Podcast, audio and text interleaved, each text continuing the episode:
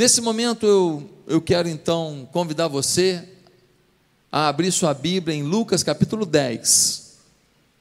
E nós vamos ler do versículo 25 em diante.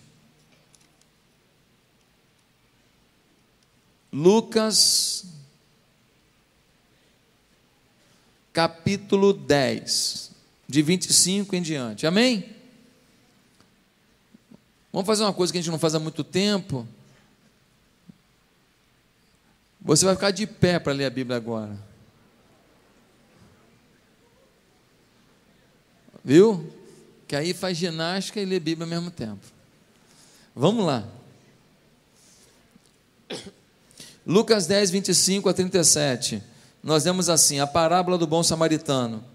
Certa ocasião, um período na lei levantou-se para pôr Jesus à prova e lhe perguntou: Mestre, o que preciso fazer para herdar a vida eterna?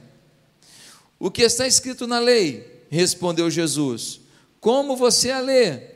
Ele respondeu: Ame o Senhor, o seu Deus, de todo o seu coração, de toda a sua alma e de todas as suas forças e de todo o seu entendimento, e ame o seu próximo como a si mesmo. Disse Jesus: Você respondeu corretamente, faça isso e viverá. Mas ele, querendo justificar-se, perguntou a Jesus: E quem é o meu próximo?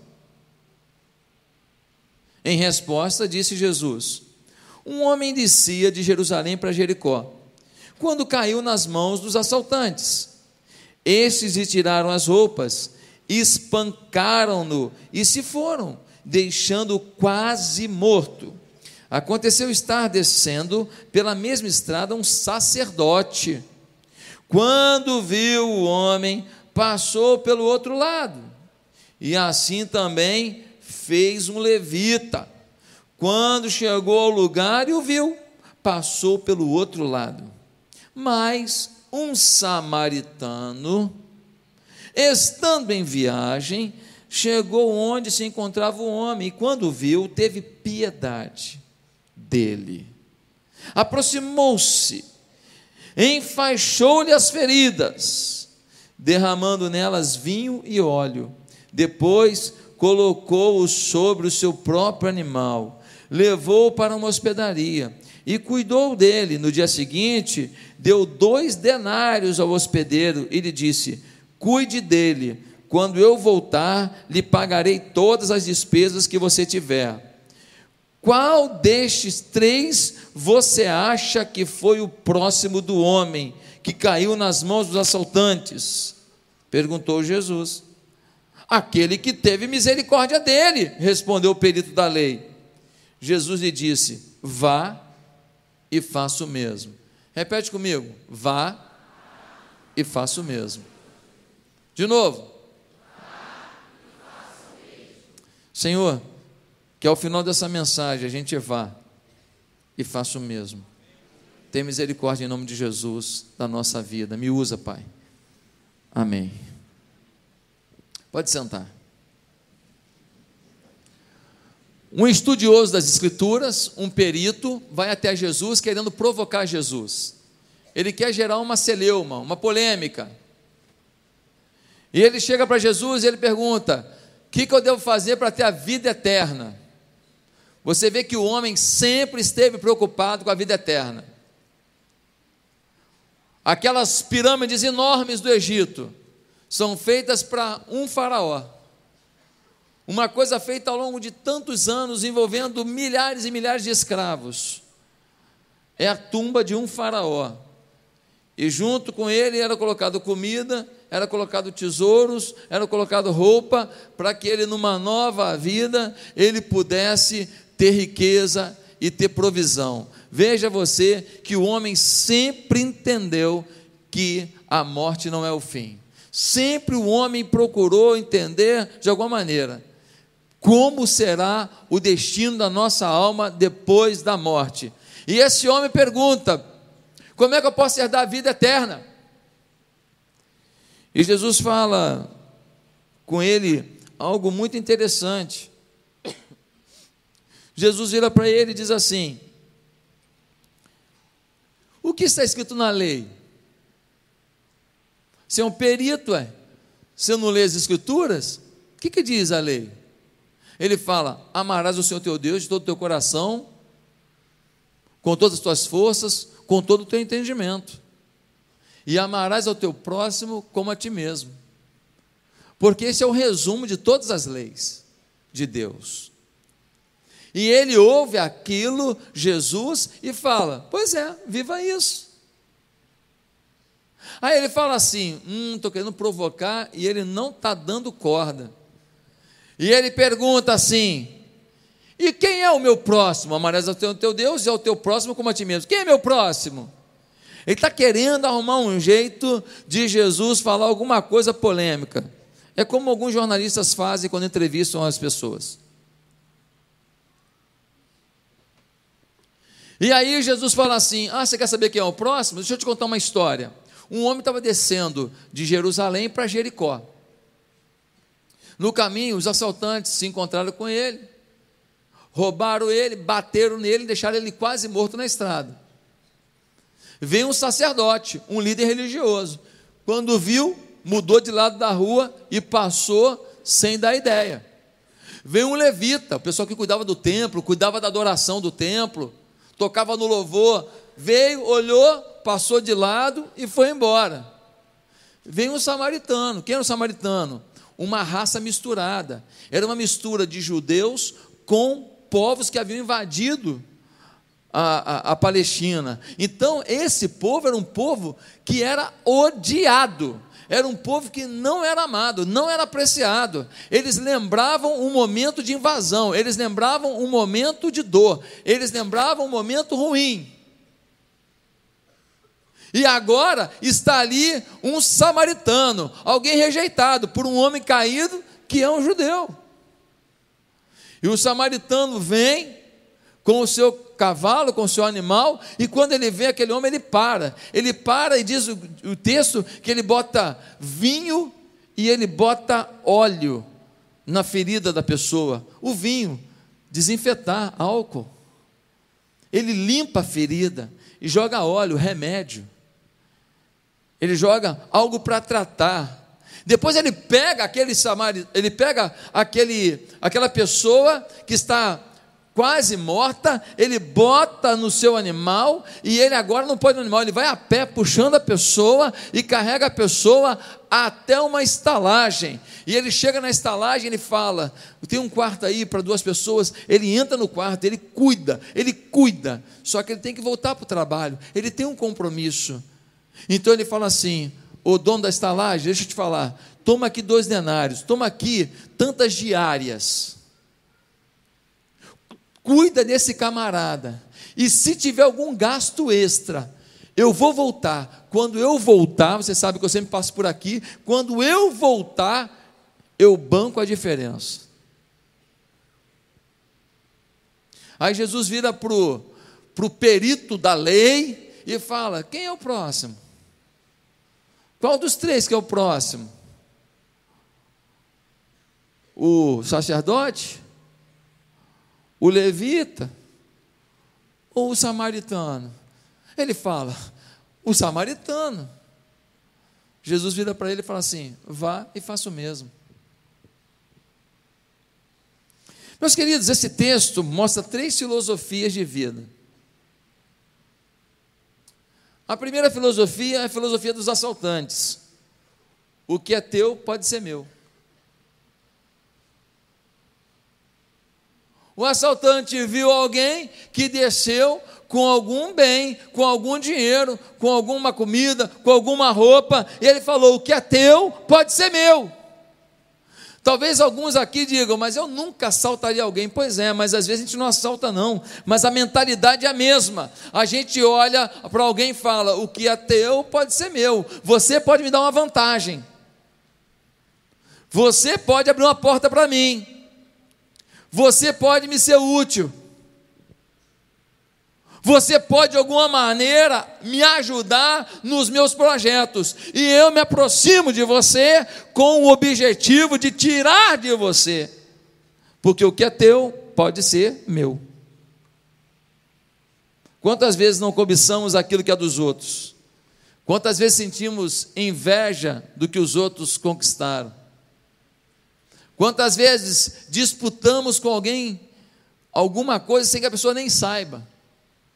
Quantas vezes nos alegramos pela tragédia de alguém, pelo fracasso de alguém, talvez mais do que nos alegramos pela vitória da gente? Mas tem uma segunda filosofia de vida aqui nesse texto. É a filosofia do levita e do sacerdote. Eles passaram, viram lá o camarada caído, arrebentado, machucado, passaram de lado. A filosofia é: o que é meu é meu. O que é meu é meu. Eu que consegui, eu que comprei, eu que trabalhei. Se você não trabalhou, se você não correu atrás, o problema é seu. Diminui um pouco esse ar-condicionado, é que tem um pessoal congelando aí. Amém? Diminui. Três pinguins já saíram da sala aqui. Fecha parênteses. O que é meu é meu. O levita e o sacerdote representam as pessoas religiosas que conhecem a lei de Deus detalhadamente, mas não entendem o real sentido da palavra de Deus. Não entenderam que nós somos dispenseiros de Deus, dispensa de Deus, ou seja, eu vou na dispensa, eu pego o que eu preciso e eu vou utilizar. Nós somos dispenseiros de Deus. As pessoas vêm na gente e elas encontram em nós coisas que elas precisam: carinho, apoio, amor. Muitas vezes um pedaço de pão.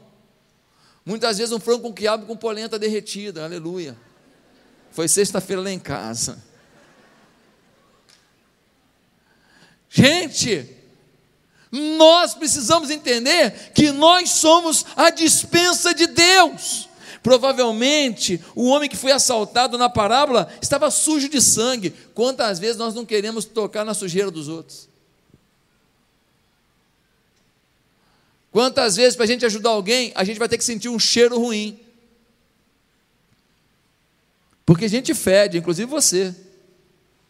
Fica sem tomar banho um pouquinho para você ver. É um ser humano. Mas nós não queremos sentir o cheiro. Nós não queremos tocar.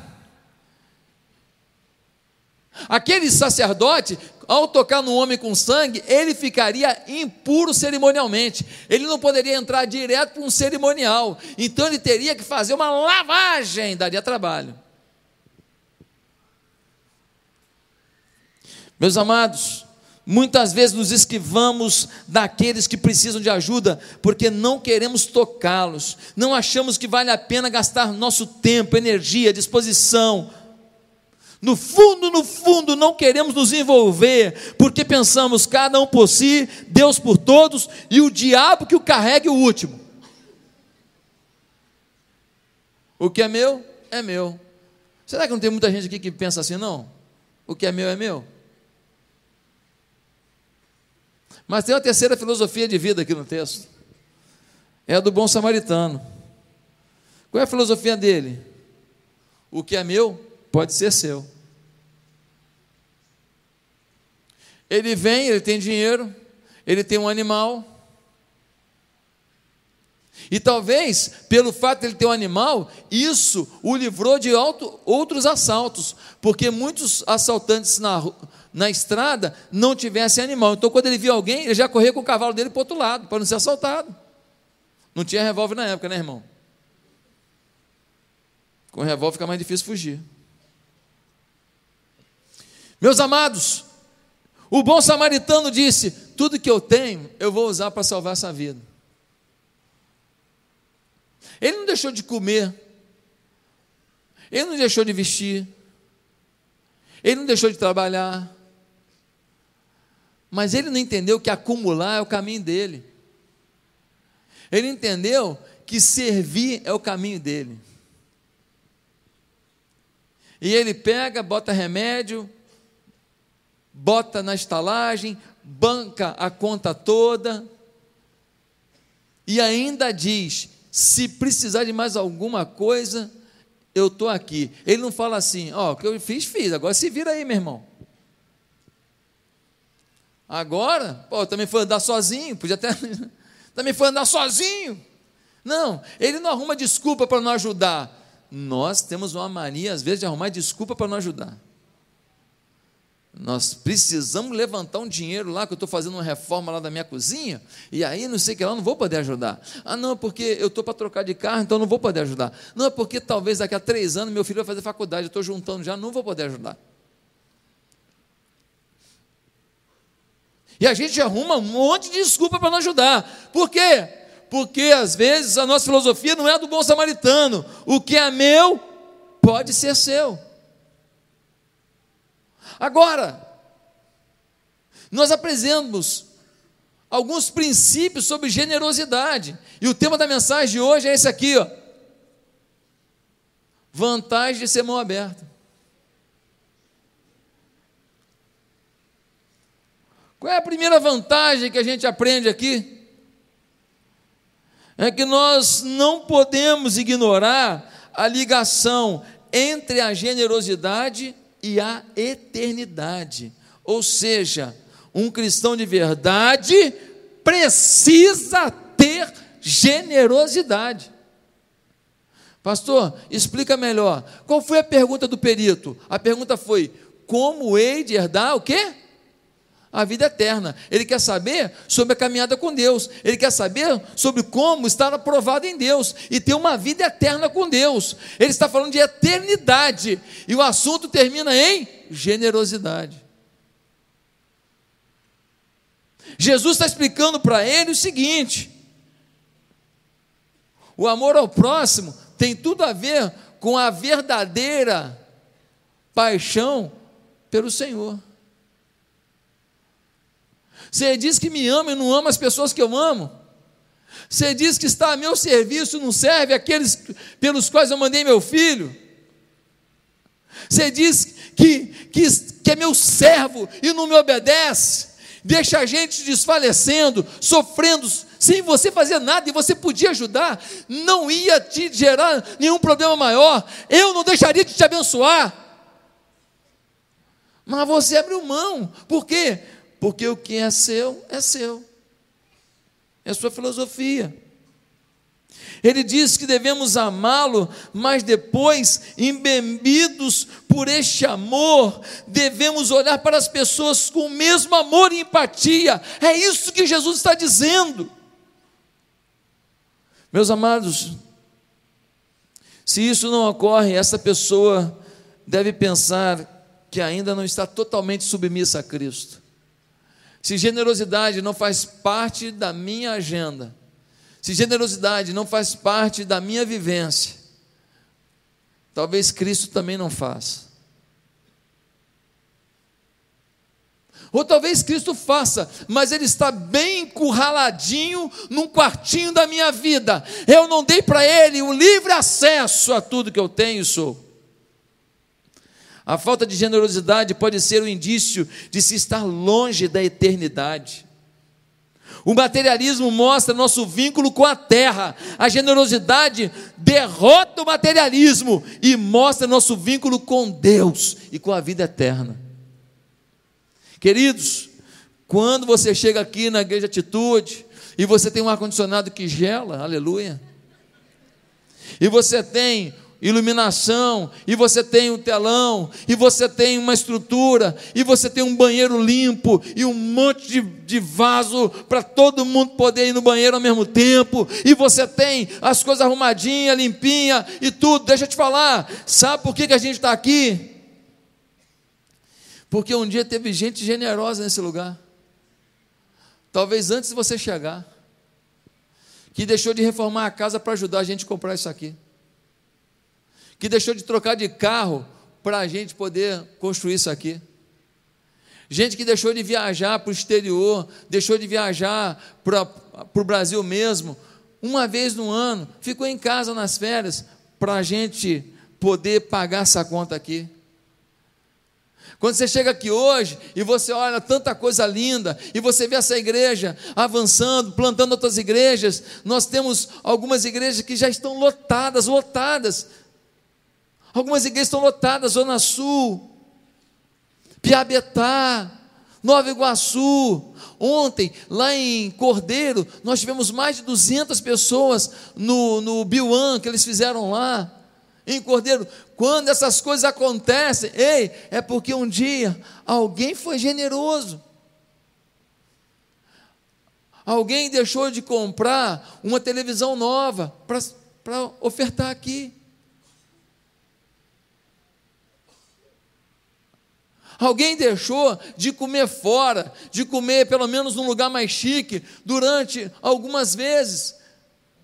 Pediu comida em casa, fez comida em casa, fez alguma coisa para economizar, para botar dinheiro aqui. Algumas irmãs que não têm tanto dinheiro, fizeram coisas para vender, fizeram salgado, fizeram paninho, paninho de, de, de prato, bordadinho para vender, para que você estivesse sentado aqui. Alguns irmãos, eu sou grato a eles, eles acreditaram num sonho. Quando teve gente que me chamou de megalomaníaco.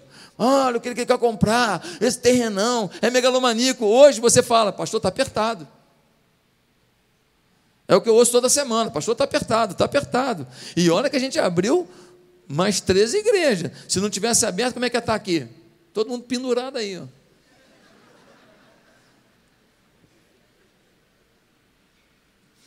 Meus amados irmãos, Mateus 6,24 diz: Vocês não podem servir a Deus e ao dinheiro. Vocês não podem servir a Deus e ao dinheiro. Se o dinheiro for mais importante para você, esqueça que Deus está realmente à frente da sua vida. Sua generosidade prova a realidade da sua fé. O generoso é aquele que fala: se Deus me deu, Ele tem um propósito de abençoar alguém. E se eu abençoo alguém, o meu Deus sabe que a minha dispensa precisa de renovação. O Deus que me manda abençoar é o Deus que há de me suprir. O Deus que manda eu ajudar é o Deus que tem todo o poder para me ajudar infinitamente mais. Isso é fé. A pessoa que não é generosa, ela não é uma pessoa de fé. Não, eu sou empreendedor e tal. Isso não é fé, não. Isso é autoconfiança. Você acredita em você, na, no seu, na sua percepção, você acredita nos seus dons e tal. Deus não está Deus não está nisso. Não é fé, não é dependência de Deus para fazer as suas coisas, na sua empresa, nos seus negócios, na sua família. Não, não é, não é, porque o generoso ele tem fé. Ser generoso é um teste de fé. Por que, que Deus quer que a gente seja generoso? Porque Ele quer que a gente seja igual a Ele. Qual é o pai que tem uma vida legal, que faz as coisas legal, que não quer que seus filhos façam uma coisa boa? Qual é o pai que não, não usa droga, não fuma, não bebe, quer que o filho. Não, fuma tudo, rapaz bebe tudo. Qual pai quer isso? Não quer. Não quer. Você quer que o seu filho seja semelhante a você, pelo menos nos seus acertos. Qual o pai trabalhador que ralou a mesa, que quer um filho preguiçoso, acomodado? Que não luta.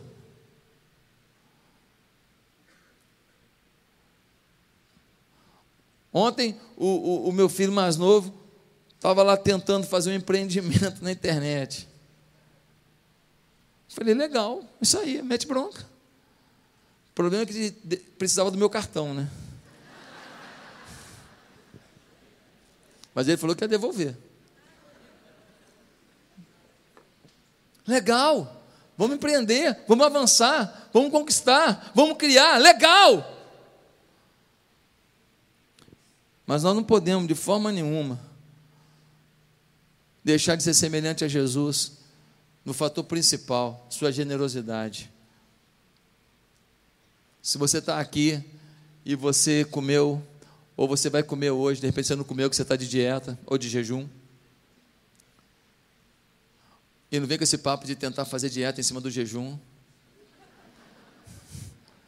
Jejum é uma coisa, dieta é outra.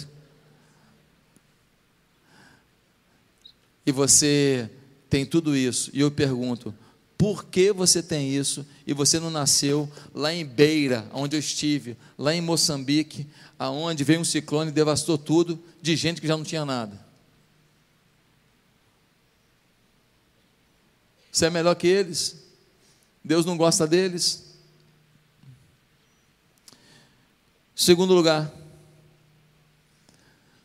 qual o segundo princípio que a gente aprende aqui sobre ser mão aberta, ser generoso?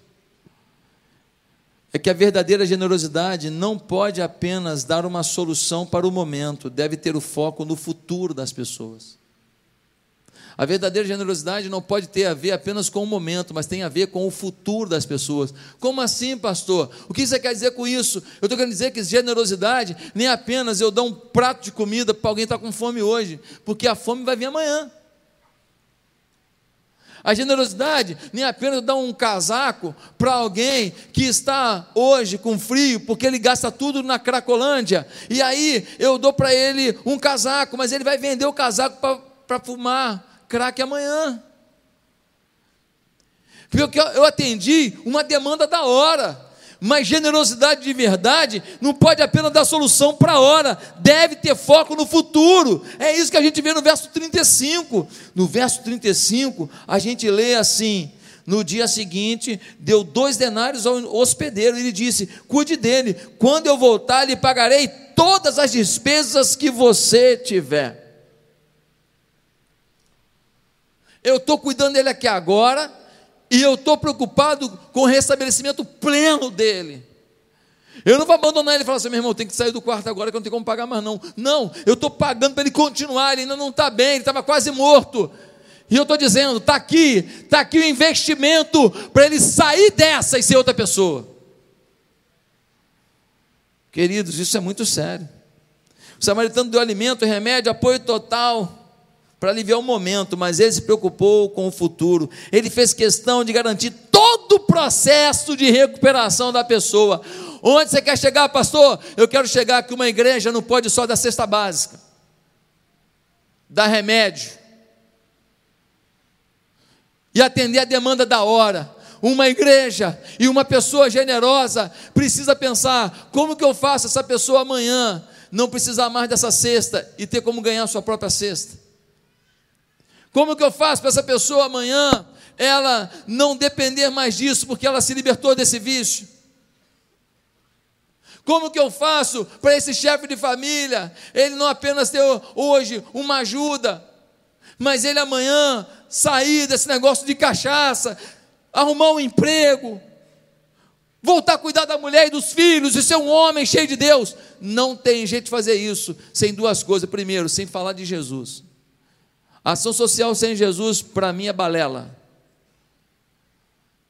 Ah, passou balela por quê? Ajudou a pessoa na hora, ajudou, mas a pessoa vai sofrer de novo.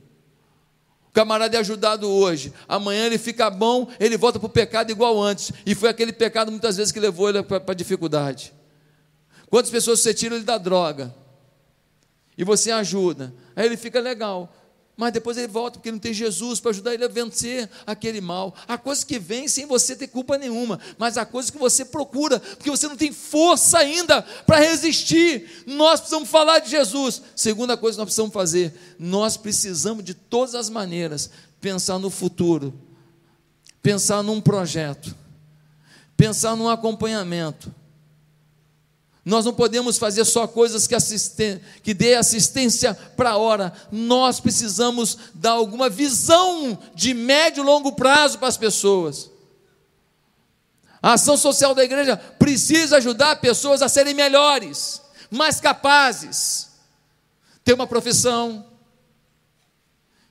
ter um princípio de vida novo, ter uma libertação real de uma dependência química que ela tenha ajudar talvez alguém a ter um emprego. Como fazer isso? Ah, os empresários da igreja podem ajudar. Eu estou com uma vaga. Pergunta aqui no empregar. Ei, tem vaga. Eu estou com uma vaga aqui para isso. Quer mandar um candidato? Não quer dizer que você tem que contratar. Você entrevista, gostou, entrevista. É, contrata. Não gostou, não contrata. Eu também não vou mandar furada para nenhum empresário da igreja, não. Senão a empresa dele quebra e os outros que estão lá trabalhando com ele também perdem emprego. Para resolver de um, não vou arrumar quatro problemas, não. Amém? Mas ele pode entrevistar, quem sabe a pessoa é boa. E alguém aqui da igreja, o ministério empregado da igreja, foi para lá. Queridos, se eu dou uma comida para uma menina de rua, eu matei a fome dela. Tem gente que fala assim: legal, a menina de rua lá, eu matei a fome dela, eu dei comida. Eu quero te falar: esse serviço é ruim. Como assim é ruim? Matou a fome? Matou. Mas essa menina continuou na rua, o que, que vai ser o amanhã dela? Violência de novo? Estupro? Tinha uma moça aqui na igreja que nós tiramos da rua. Ela era cheia de marca, de tanta briga que ela teve com o homem. Briga, saía no, no tapa, andava com uma gilete para enfrentar os homens, por quê? Porque os caras queriam estuprar ela, ela tinha que partir para a briga. Então, eu dou comida, ah, todo dia a gente leva comida lá para a menina. Então, eu dou comida para 20 meninas de rua. Eu prefiro, ao invés de dar comida para 20, ter um projeto para salvar cinco e torcer que outras igrejas peguem outras cinco, outros cinco, cinco e acabar com as 20 lá da rua. Porque se a gente só der comida, a gente alimenta elas no meio da podridão, no meio da perseguição, no meio do estupro. Qual o futuro dela? Um monte de filho que ela não sabe quem é o pai? E para suportar essa vida, ela vai se, vai se refugiar onde? Na droga. Precisamos ter uma visão de longo alcance quando fazemos a obra de Deus. Em terceiro lugar, qual outro princípio que a gente aprende nesse texto? É que é mais fácil ser religioso que ser generoso. Ser religioso é mole, generoso é difícil. Hein? O sacerdote era o líder religioso, o levita o assessor do sacerdote, o camarada que está envolvido na liderança do culto. Religião de sobra, generosidade faltando. Homens que serviam no templo, mas não serviam as pessoas. Gente que cultuava no templo, mas não cultuava a Deus com a vida. Queridos, não é difícil o alvo da fé deixar de ser pessoal para ser material e cerimonial. Deus não avalia você pela presença no culto, mas se você presta culto. Deus não avalia você pelo ato de servir, mas com que coração você serve. Deus não avalia você pelo ato de ofertar algo a alguém, mas pela motivação e pelo esforço com que isso é feito. Uma vez, uma pessoa bem envolvida no ministério da igreja me disse que não dava dízimo mesmo não, porque ela ajudava a família dela com o dízimo dela. Eu falei, ah, você quer fazer honra com o dinheiro de Deus? Ela soltou assim, sem querer, na conversa, falando que ela pegava o dízimo dela, ajudava o pai dela, ajudava não sei quem. Eu achei de uma cara de pau. Uma cara de pau. Eu falei, quer fazer honra? E ganhava bem, ganhava bem. Quer fazer honra com o dinheiro que é de Deus? Você não pode administrar o seu dízimo, não. O dízimo que administra é a casa do tesouro, é a casa do Senhor. Se todo mundo pensar que nem você, fecha a igreja. Fecha a igreja. Com 10% a gente faz a obra de Deus aqui. Os outros 90% você vai administrar como você quiser. Se você quiser dar mais oferta, sentir no coração gratidão, você vai poder fazer. Quiser fazer isso, fazer aquilo, você pode fazer. Agora, 10% você não pode gerenciar, não. E a pessoa me falou isso com a maior cara de pau, tranquila. Uma vez um membro da igreja me contou que uma escola de samba estava devendo a ele alguns milhões. Ele não era crente, ele estava no mundo e ele ama, ou amava esse negócio de escola de samba. E ele investiu milhões naquilo que era a paixão dele. Eu fiquei pensando depois, falei, caramba, quem serve ao diabo, às vezes, tem mais paixão para servir e para ofertar do que quem serve a Deus. Milhões. Milhões por uma coisa que passa uma mensagem super negativa para a sociedade. Milhões para uma coisa que denigre o tempo inteiro valores, princípios e a igreja. Milhões para promover sua sensualidade azerbada milhões para poder divulgar princípios que nada tem a ver com uma pátria amada, Brasil. Mas a pessoa gosta do samba. Eu também não tenho nada contra o samba. gosta do ambiente, gosta disso, bota milhões. Interessante, às vezes quem está nas trevas é mais generoso com as trevas do que quem está na luz com as coisas da luz. Alguma coisa tem que mudar. Mateus 6,21: Pois onde estiver o seu tesouro, aí também estará o seu coração. Onde está seu coração? Onde estiver seu tesouro, está seu coração. Onde é que está seu coração? Seu coração está em Deus mesmo? Seu coração está na obra de Deus mesmo? Será? Ou seu coração está num carro que é seu sonho? Um carro que não vai mudar sua vida em nada. Pastor, eu estou no apartamento dois quartos. Quando eu quitar o apartamento de quatro quartos, que é meu sonho, então serei generoso.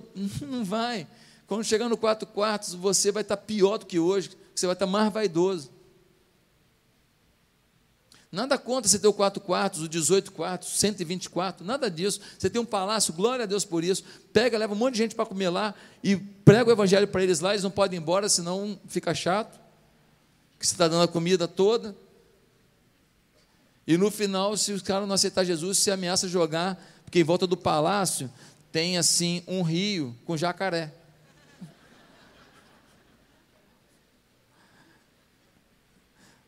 Vocês não gostam de observar seus filhos pequenos repartirem as coisas entre si?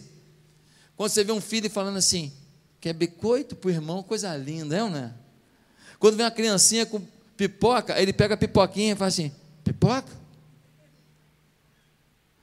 Quando você vê generosidade num filho seu, com o seu outro filho, você fica feliz da vida, Deus também.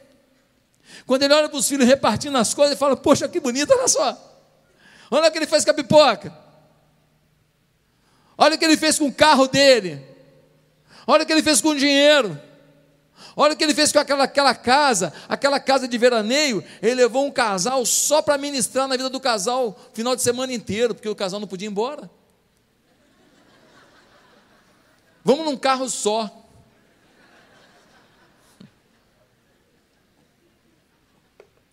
O cara que está doido para sair do casamento, doido para ir embora, mas não podia, foram num carro só.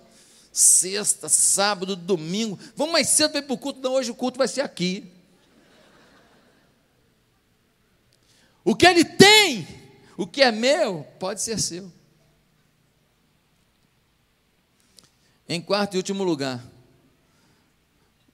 nós aprendemos um outro princípio aqui. O generoso não deve esperar gratidão humana, mas deve ter certeza da recompensa de Deus. O generoso não deve esperar recompensa humana, gratidão humana, mas ele pode ter certeza da recompensa de Deus. Por que eu estou dizendo isso? Porque em nenhum momento o texto fala que o rapaz que foi cuidado pelo samaritano agradeceu. Pode ter agradecido, pode não ter. O texto não fala. Eu já fiz coisa muito boa por pessoas que me agradeceram, me agradecem até hoje. Eu já fiz coisa muito boa por pessoas que nem um valeu eu recebi. Já aconteceu contigo isso também? Uma vez eu lutei meses para salvar um casamento. Eu nunca ouvi um. Obrigado, pastor. Nunca, nunca, nunca. Meses, meses. De madrugada me ligava, nunca, nunca. Ah, ficou chateado? Eu ficar chateado? Gente, eu não espero a gratidão humana, mas eu tenho certeza da recompensa divina. Jesus fala: olha, quem é o próximo? É esse aqui, vai e faça igual. Esse aqui está comigo. E você lembra da pergunta inicial? Senhor, como herdarei o quê? A vida eterna. Jesus está dizendo: ó, se ninguém te agradecer, sabe de uma coisa, eu estou feliz demais com você, inclusive você vai morar comigo para sempre.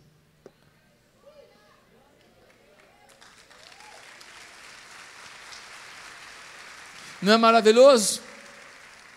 Não é maravilhoso? Deus fala assim: se ninguém te agradecer, eu te agradeço pelo que você fez pelo outro. Lembra de Mateus 25? Jesus fala: Ei, quando você dá um prato de comida para alguém, você está dando para mim. Quando você agasalha alguém que está com frio, você está me agasalhando. Quando você é, abraça alguém que está sozinho, você está me dando um abraço. Quando você visita lá no presídio alguém, você está me visitando. Não é isso que Jesus diz? Ele diz: quando você faz pela pessoa que precisa, pelo carente e principalmente pela criança, você está fazendo por mim. Deixa eu te perguntar: de 0 a 10, que nota você dá para a sua generosidade? Esquece sua família. Esquece sua família que não conta, que se você não faz nada pela família, você é ruim mesmo, hein? Você está mal mesmo, hein? Porque o ímpio, até pela família, ele faz muita coisa boa, sim ou não? O ímpio faz, quer dizer, então, um servo de Deus que. Queridos, 2 Coríntios 9, versículo 6. Lembrem-se: aquele que semeia pouco também colherá pouco, e aquele que semeia com fartura também colherá fartamente. Se eu pegar um grão de milho e plantar no chão, eu não vou colher apenas um grão de milho. Ele vai produzir um estoque de centenas e milhares de grãos de milho, porque aquele milho vai gerar um pé de milho com um monte de grão de milho, que se plantado vai dar mais pé de milho, com mais espigas e mais grãos. E eu, se eu for plantando aquilo, um grão de milho, ele se transforma num monte de saca de milho na minha vida. Esse é o princípio da Bíblia. Toda hora que Jesus vai dar um exemplo, ele fala de agricultura, já reparou? Muitos exemplos de agricultura. Ele fala de trigo, ele fala de plantio, ele fala de semear, ele fala de colheita. Para que fique fácil entender o princípio de Jesus. Jesus disse: a vida não consiste no acúmulo de bens, mas no que você dá. A vida não consiste no que você conseguiu acumular, muito pelo contrário, no que você conseguiu dar. Eu soube da história de um homem que ele morava numa casa muito pobre. E aquele homem morreu. E quando abriram a porta da casa, ele tinha uma pequena mesa, simples mesa, e a cadeira dele era um caixote. Ele dormia numa esteira. Ele não tinha nenhuma cama. E o pessoal olhou para aquela casa e falou: Mas que pobreza que esse homem vivia. E aí, dentro daquele caixote, quando eles foram mexer no caixote, tinha um monte de cartas. E quando eles começaram a ler as cartas, eles viram que aquele homem sustentava muitos missionários ao longo da vida dele. Ele tinha sustentado missionários em várias partes do mundo, gente que cuidou de orfanato, gente que cuidou de criança, gente que fez o bem para um monte de gente. E eles começaram a ver aquilo e descobriram que aquele homem, ele havia sido um executivo bem-sucedido, ele acumulou muito dinheiro, mas ele decidiu investir tudo na vida das pessoas e decidiu viver na simplicidade para que alguém conhecesse a grandiosidade do céu. Ah, meus amados irmãos, os que acumulam são sempre infelizes. Não é por acidente que as palavras miserável e avarento vêm da mesma raiz grega. O avarento é o miserável. As pessoas mais liberais e generosas da vida estão dando seu tempo, sua energia, seus recursos, ajudando outras pessoas. São as pessoas mais felizes do planeta. As pessoas mais felizes não são os que acumulam, mas os que mudam a vida das pessoas dando. Você tem que fazer uma decisão na sua vida em ser feliz ou em acumular. As duas coisas não caminharão juntas. Eu já contei aqui uma história e vou terminar com ela de um menino que pediu para o pai comprar uma batata frita no McDonald's. E o pai foi lá e comprou a batata frita no McDonald's.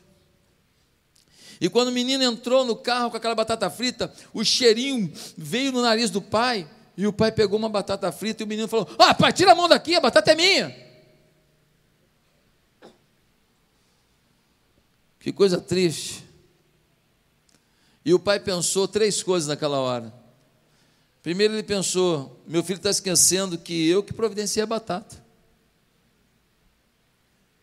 Segundo, O meu filho não está percebendo que eu poderia tomar o saco inteiro dele se eu quisesse. Terceiro, o meu filho não está entendendo que eu não preciso dessa batata. Se eu quiser, eu compro mil sacos de batata. Eu só estava dando a chance a ele de dividir comigo daquilo que eu mesmo dei a ele. Eu estava dando a chance a ele de não ser alguém que só recebe, mas aprender a dar. Só estava ensinando para ele a não ser uma pessoa egoísta que quando ganha alguma coisa é tudo para si. Mas alguém que entende o que diz Atos 20 e 35: melhor coisa é dar que receber.